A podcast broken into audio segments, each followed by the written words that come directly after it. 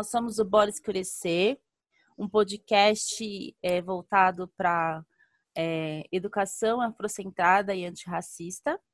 Eu sou a Dandara Ferreira. Eu sou a Aline Caruso. E hoje nós temos como convidada a Jennifer Augusto, que fará parte desse diálogo conosco sobre educação afrocentrada e antirracista, pensando nas crianças é, brancas, em como educar crianças brancas. Bora escurecer? Jennifer, é um prazer ter você aqui com a gente. Eu estou muito feliz. A Jennifer é uma mana que eu admiro muito, que eu conheci há um tempo e, e persigo ela. Para tudo quanto é evento, eu convido a Jennifer. Jennifer, você pode, é, se, antes da gente começar a te bombardear de perguntas, se apresentar para a galera? Olá, estou muito, muito feliz com o convite de vocês. Eu acredito que um projeto afrocentrado, com mulheres pretas, nesse diálogo é muito, muito importante. Eu, enquanto pedagoga, arte educadora, enquanto uma mulher preta de luta e resistência que busco é, pensar em uma educação antirracista do abrir ao fechar dos olhos. Me sinto muito contemplada com este convite. Eu espero poder somar com o Bora Enegrecer, porque é isso mesmo. A gente tem que enegrecer todos os espaços e todos os diálogos, porque se não for assim, é, não será não será, não haverá diálogo, não haverá uma educação, né? É, então eu vou começar te perguntando a respeito. É, a gente sabe que as nossas crianças brancas, desde de, de, que nascem, no momento que nascem, essas crianças brancas são estão repletas de privilégios. A, a, gente pensa muito, né, quando a gente começa a abordar essa questão de privilégio, a explicar o que é branquitude para essa criança, se existe uma idade certa ou, enfim, maneiras de acessar a criança nesse lugar, de, de entender, de fazer com que ela entenda o que é branquitude e que por isso ela tá cheia de privilégios. É, as pessoas costumam dizer que existe uma idade certa para falar de tudo, né? Mas eu, enquanto vivência, enquanto aprendizado, eu acredito que desde o processo da barriga tem que se trabalhar isso. É quando a mãe busca os elementos, as relações é, sociais que a mãe já vai fazendo os intermédios, né? Ai, meu filho, a minha filha, já começa daí. E aí, no processo, quando a criança já nasce, que já são as relações externas e, e internas, a gente já tem que começar a trazer elementos que pautem para igualdade, para diversidade, entender-se que é, quem são as pessoas que estão no espaço dessa criança, quais são as referências. É, eu penso que é muito importante desde da primeiríssima infância trazer os elementos é, não só afrocentrados, afrocentrados, indígena, as, a, as questões de gênero. É muito importante que a criança tenha todos esses elementos, é claro, que não de, um, de uma maneira agressiva. Nada nesse mundo tem que ser de uma forma agressiva, tem que ser de uma forma natural. Mas só que a desconstrução começa dentro de casa. E aí depois, no processo da escola, é importante que a família faça essa intervenção de perceber qual é o espaço em que os seus filhos e as suas filhas estão para que tenha também os elementos necessários de mediação. Ah, quem são, de que forma que o conteúdo está sendo posto, quais são as relações com os educadores e educadoras, qual é a construção é, social desta escola, quais são as falas dos pais. É, nenhuma criança parte do nada, nenhuma criança nasce racista, mas ela nasce no seio racista, numa estrutura racista. E de que forma aí quebrando essa estrutura é só por vivências próximas, elementos, brinquedos, é, histórias que dizem respeito de vários povos e culturas. É importante contar os dois lados da história, contar que existiu, que existe uma, uma carga histórica que determinado grupo teve. Então você vai contando essa história para que a criança saiba o que é certo e o que é errado. Para que quando ela tenha consciência de si, é, ela age de forma natural e não reverbere comportamentos racistas. Só por meio de vivência, educação, movimentação social que isso acontece. Eu acredito que é isso. Nós também. Muito obrigada. Bom, então dando continuidade, é, nós sabemos que estando numa sociedade, né, de privilégio da branquitude, como que a gente trabalha com a criança branca, como desfazer, né, com ela a ideia de que a beleza e o intelecto é uma exclusividade do branco. Como desfazer isso com a criança? São as referências. Só se desfaz com referências e possibilidades de beleza. Mostrar que não, desde sempre, desde sempre é importante mostrar que existem vários tipos de nariz, que não é só o tipo de padrão que é bonito, vários olhos, vários cabelos. É importante é, eu gosto muito da questão do afeto, mas de um afeto político. Romantizar é, as coisas não é o caminho. Mas é importante que você tenha esse olhar amplo, né? De mostrar principalmente para a criança branca que ela não é única e exclusiva. Que existe também o enaltecimento, a síndrome dos príncipes e das princesas, principalmente no processo escolar. E isso é fomentado pelas educadoras e educadores. Sempre tem aquela aluna princesinha, que é dada como princesinha enquanto estereótipo, né? E a gente tem que quebrar isso, trazer para que todas as crianças se percebam enquanto bonitas. Você também é lindo. Existiu um rei, uma rainha em determinado lugar da África. Existiu é, outras possibilidades de lideranças na Índia, na China. Trazer todos os outros elementos para que se perceba que existem outras questões, é, até uma questão que me toca muito. Esses dias na minha casa, minha sobrinha falou sobre lápis de cor. E eu pensei que isso já era coisa passada na minha casa. Porque eu, desde pequena, ela me traz um, aquele rosa porquinho. E eu falei, cara, é isso mesmo. Eu tô fazendo um trabalho tão grande aqui. E a minha sobrinha ainda toma como referência o que a professora dela falou. E eu falei para ela, não existe. Cadê o lápis de cor? Coloca ele aqui do seu lado. E eu fiquei muito mais pasma que o meu sobrinho, que é bem mais novo do que ela, que tem cinco anos, falou, ai, mas isso não é lápis de cor, isso é rosa. E ele bravo com ela ela, mas ela, a identidade, né, a participação dos educadores é muito forte. Ela acredita muito mais do que a professora falou do que eu falei. E aí eu tive que retomar coisas de quando ela era muito criança. E aí é o mesmo exercício que os os educadores têm que fazer com as crianças brancas. Só que eles têm que fazer um exercício de falar: não, você não é o centro. Existem outras possibilidades de cores, existem outras possibilidades de belezas. Só que é preciso, é, é, é tanta coisa, é tão complexo isso, que para que isso aconteça, a educadora e o educador, e o processo escolar, e a casa tem que estar em consonância, porque sempre vai entrar em conflito. Na escola, a professora fala que o mundo é diverso. Aí chega em casa, a mãe, o pai, a avó, ou os pais, ou todo o contexto escolar no núcleo familiar fala que não, que o bonito é você e o, o nariz padrão que foi estabelecido desde o processo de escravização. Então a gente tem que fazer esse levante a todo tempo, esse exercício a todo tempo. Falar assim, olha, criança branca, enquanto educadora.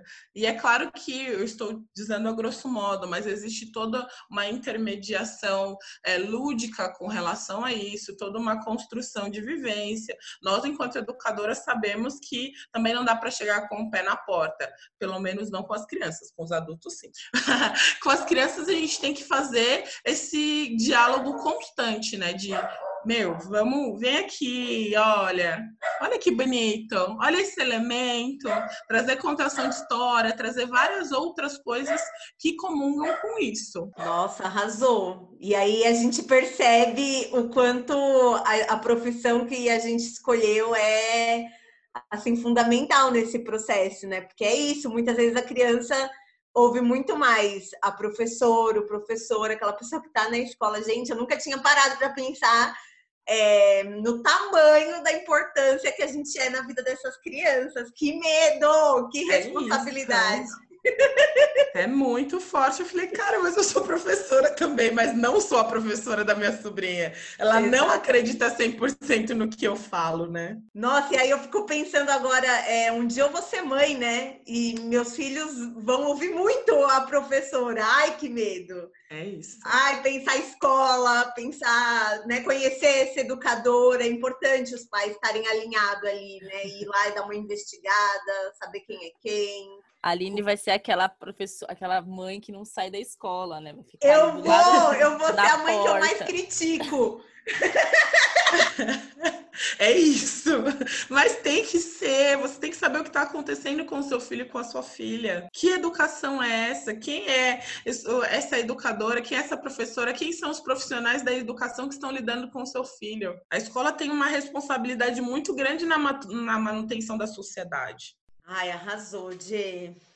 E aí, a gente entra num, num, numa questão que eu acho que pra gente, enquanto criança, foi, um, foi muito forte. Eu não sei como que é para essa geração de agora, mas às vezes é, é, isso, a gente acha que né, algum tabu já quebrou e aí a gente se pega percebendo que não, que as coisas continuam iguais. Então, o que eu queria perguntar para você é, é, às vezes, quando a gente vai falar, é, a gente, em geral, professores brancos, na realidade, sobre cultura preta, é, com as crianças especificamente brancas, é, pode cair no caricato, no folclórico, e isso é uma coisa que preocupa muito. Quando eu penso na nossa infância, a gente tinha é, o Saci, que o Saci do Monteiro Lobato, né? Que a gente já sabe que Monteiro Lobato não, não era o melhor cara, então a, a escrita dele era completamente racista. A gente tinha a, a outra personagem, que eu não lembro o nome, que cozinhava. Tia Anastácia. A tia Anastácia, isso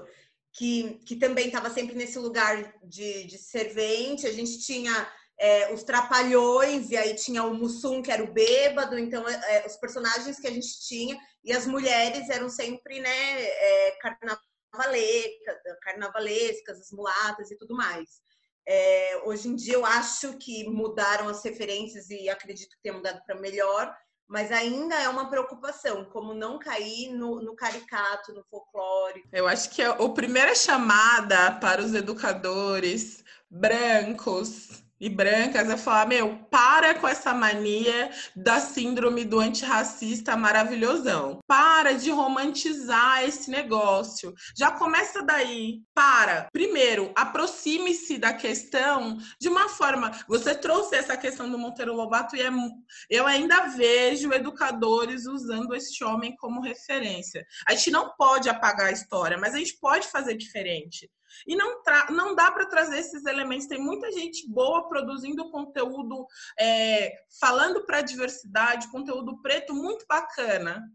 Então, assim, a primeira coisa que, que, os educadores brancos têm que fazer é não vir com um diálogo romantizado, um diálogo pautado assim, ai, agora eu vou trazer a história da Mariazinha ou da Dandara. Dandara, vem aqui e expõe a criança. Aí todas as crianças brancas em volta vai falar assim: olha, lá vem o centro da atenção. Agora é o momento de falar da Dandara, criança preta. Mas quando você está falando de um conteúdo afrocentrado ou indígena, você não está falando da, da, criança X ou Y, você está falando de toda uma sociedade. Então você não tem que colocar a criança negra em evidência ali. A evidência está no conteúdo. Isso, além de causar constrangimento, traz o que eu chamo do estereótipo do, da, criança de, da criança enquanto objeto de estudo. E isso não vai trazer na criança branca a questão de proximidade. Fala, olha, que legal, a história, né? A criança tem que fazer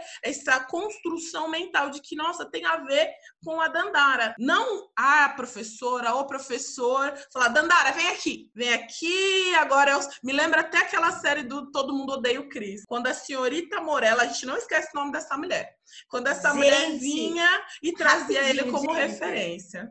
Tem muita, muita, muita gente branca que tem síndrome de Morello. É incrível, é incrível. Eles acham que é normal isso, e não é normal. Isso não é educação antirracista, isso não é educação para as relações étnico-raciais. Você nada mais, nada menos está fortalecendo o racismo. Aí vem, né, os educadores educadoras brancas e falam, ah, mas então como eu faço para fazer diferente? Existe a possibilidade de fazer diferente. Vá lá, estude, pesquise, busque. Ah, veja no seu espaço. Existem educadores negros aqui? O que, que eles estão pensando? O, o que eu quero? Existe esse diálogo? O que eu quero trazer para os meus alunos e alunas? É uma educação para a diversidade? É só um conteúdo disciplinar? Como eu vejo vejo a contraposição das crianças brancas com as crianças negras,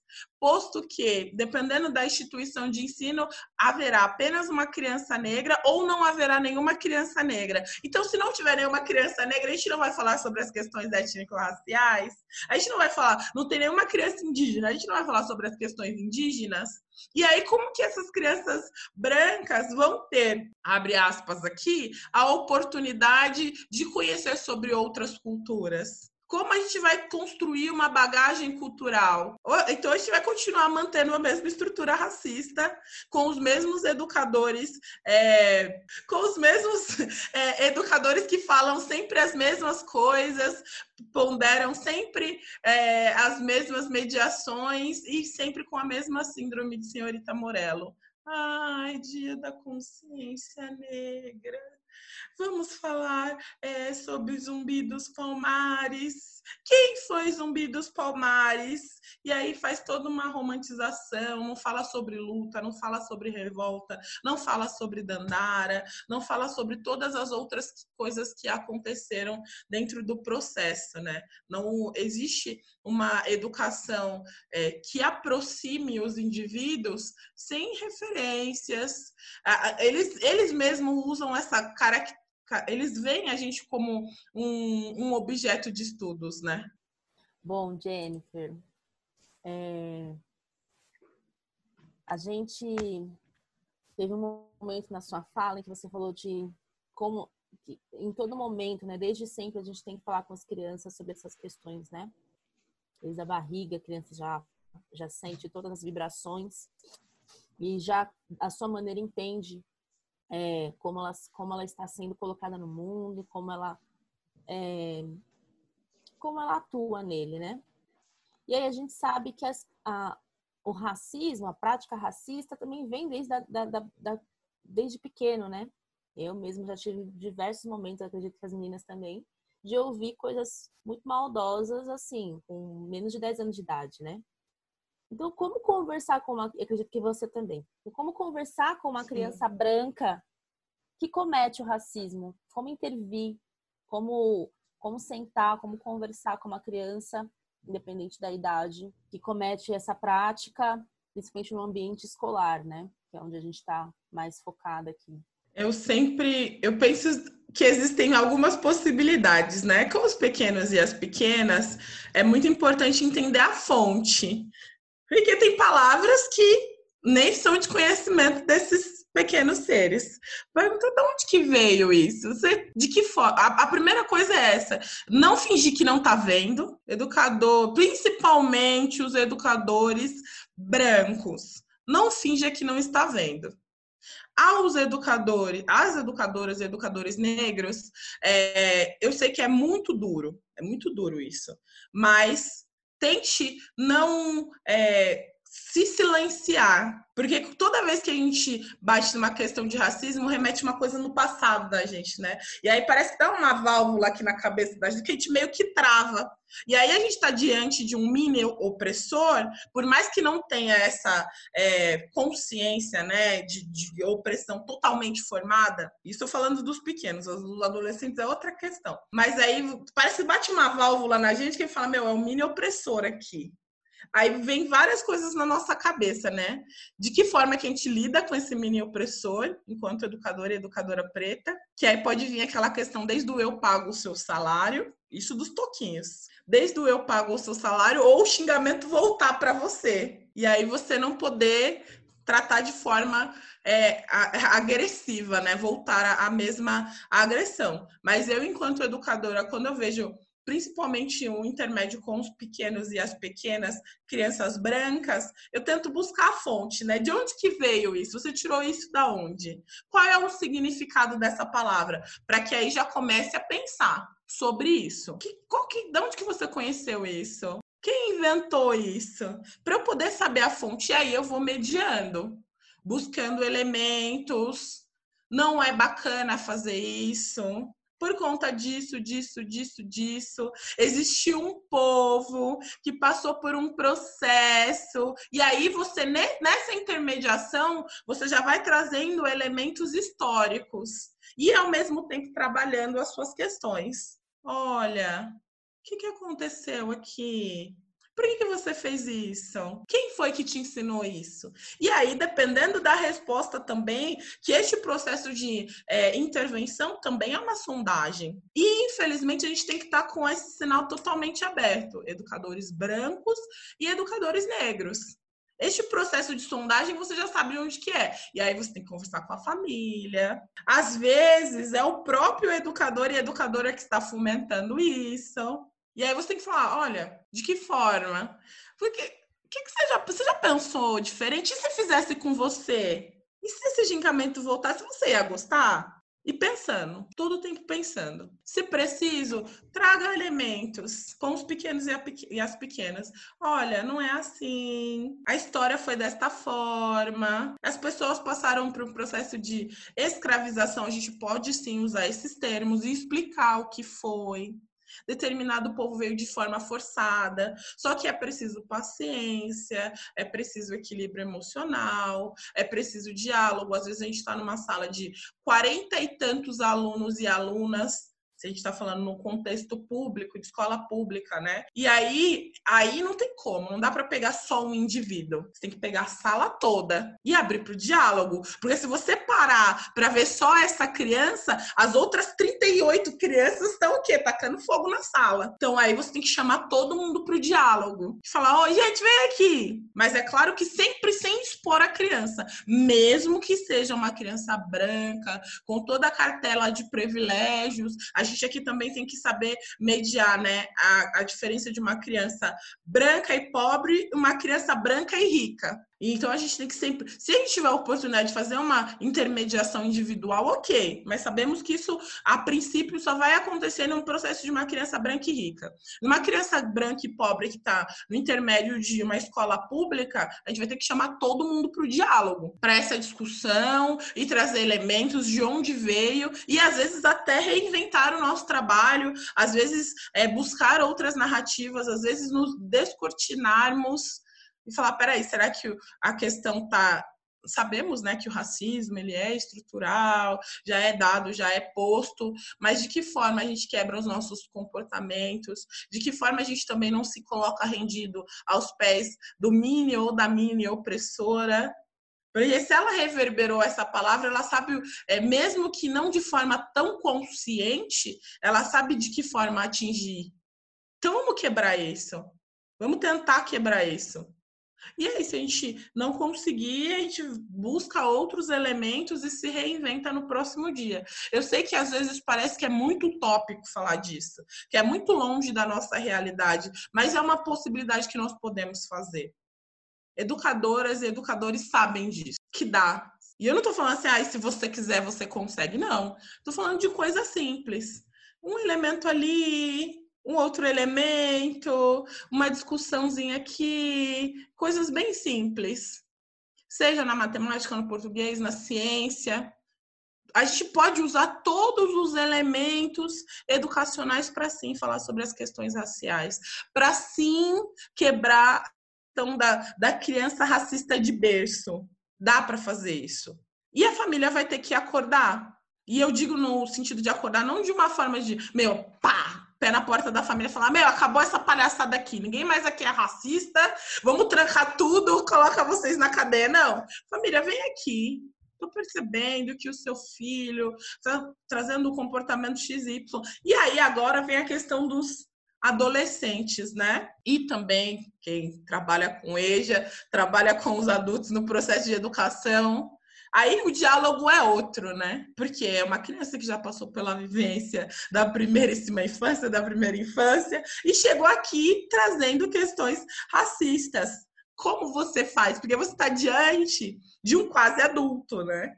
E aí eu sempre eu me coloco nessa é, posição quando eu fui educadora da fábrica de cultura que eu me deparava com isso direto, né? E aí de que forma que eu fazia? Eu tentava entrar na linguagem, só que da mesma forma com os pequenos, só que de uma forma muito mais próxima da linguagem. E aí, cara, por que você falou isso? Qual é a sua? Você acha que isso é, é legal? E se eu falasse, e se fossem os seus? Quando são a questão do cabelo, né? E se eu chegasse colocando a mão no seu cabelo, você ia gostar? Falando que o seu cabelo liso não é um cabelo bonito? Ah, tia, que não sei o que. Sempre vinha, né?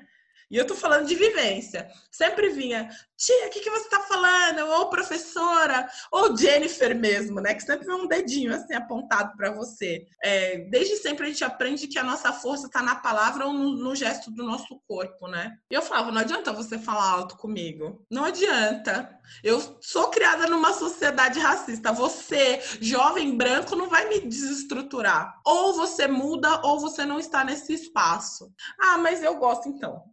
Se você gosta, você tem que respeitar as pessoas que fazem parte dessa maioria. Havia resistência? Havia, mas dava certo. o jovem, a criança, sempre entendia que era: meu, peraí, eu gosto desse espaço. É um espaço que foi criado para determinada população, ah, eu quero fazer parte disso.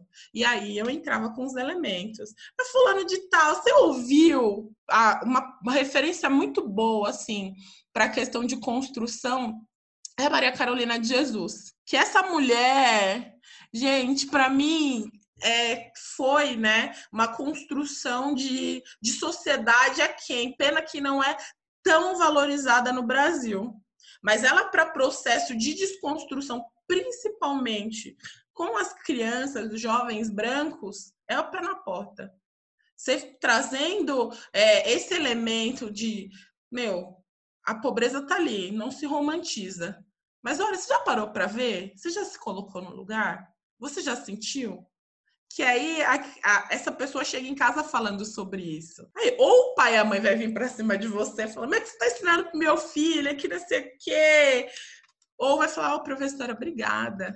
Eu não tinha visto por esse ângulo. Então a gente tem que entender que nosso trabalho não, não é só na intermediação, na mediação daquele indivíduo tem todo um contexto. A gente trabalha a gente, a criança, a família e a escola. É muita responsabilidade. Merecíamos receber muito mais, por isso merecíamos.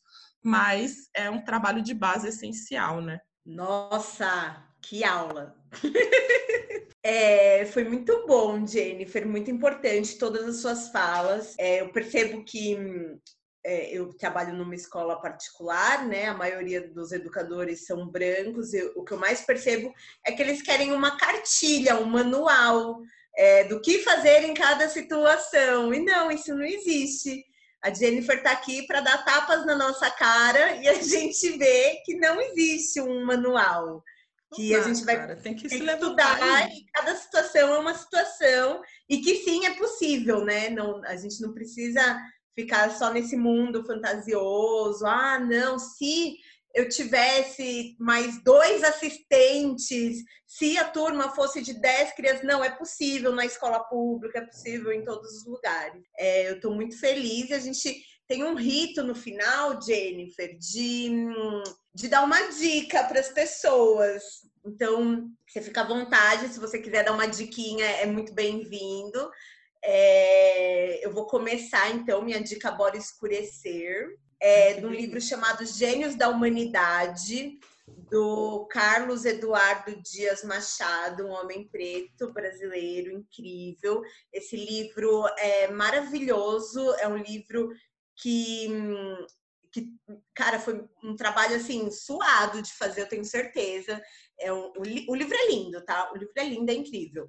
E ele fala de processos históricos que negros fizeram parte e que geralmente foram apagados. A gente não sabe a gente desconhece esses, esses homens e mulheres pretos e pretas que fizeram parte é, da história e, ou do campo de ciências exatas ou biológicas, enfim.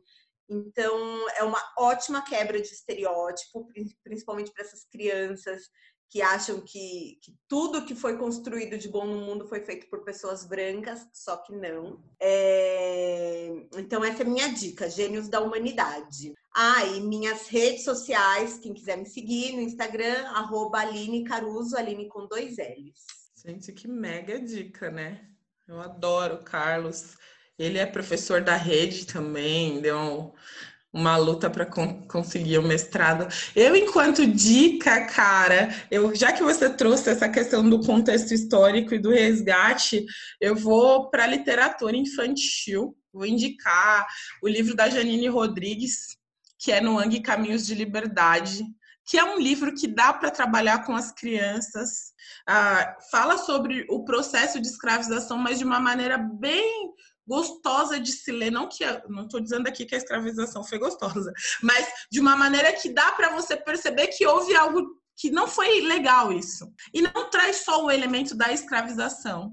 Fala traz a, a, questão da população indígena, traz a questão de, de reconstrução, fala é, no Ang Caminhos de Liberdade, fala do processo de liberdade, traz até, dependendo do olhar do, do educador e da educadora, você consegue até trabalhar diáspora. Então, bora, leiam no Ang Caminhos da Liberdade. Bora esclarecer. É muito, muito, muito, muito bom, muito bom mesmo. E as minhas redes, vocês quiserem lá dá uma olhada. É, Jennifer arroba Candaces, se joguem. Se quiser mandar mensagem, pode mandar, tô lá, estamos aí para essa troca. Eu acredito sempre na reconstrução e ressignificação dos saberes Sempre tem alguém para te somar. Mesmo aquela pessoa na rua que te. Hoje não, hoje em dia não, porque faz muito tempo que eu não pego ônibus por conta da pandemia. Mas eu aproveitava até os processos do ônibus, assim, o diálogo das pessoas. Então, o aprendizado está em todos os lugares. Estou muito feliz com o convite, muito obrigada. E vida longa para vocês, enquanto projeto. Vocês são o futuro, com certeza. Obrigada, Jennifer. Ah, é, eu, como indicação, de, de, de leitura é um livro infantil que eu li há pouco tempo, é, que é o Amoras, escrito pelo Emicida, que também para trabalhar com crianças, para trabalhar com adultos, idosos. é muito gostoso, é muito lindo, é muito fofo, ilustração. Agora eu esqueci o nome do ilustrador, mas enfim, só colocar Amoras do Emicida, que é Emicida Zona Norte. Agora, né, não tá mais lá, mas é cria da Zona Norte, né? E de São Paulo. Já fui muito show dele a 10 conto na vida. E é isso. Muito obrigada por todo mundo que chegou aqui, escutou, né? As minhas redes, as minhas redes. É Dandara, com, é Dandara com DH, Dandara F. Eu não posto nada, mas tudo bem. É isso, gente. Obrigada. Adoro, Dandara. Beijo. E até o próximo episódio. Bora até, escurecer. Bora escurecer.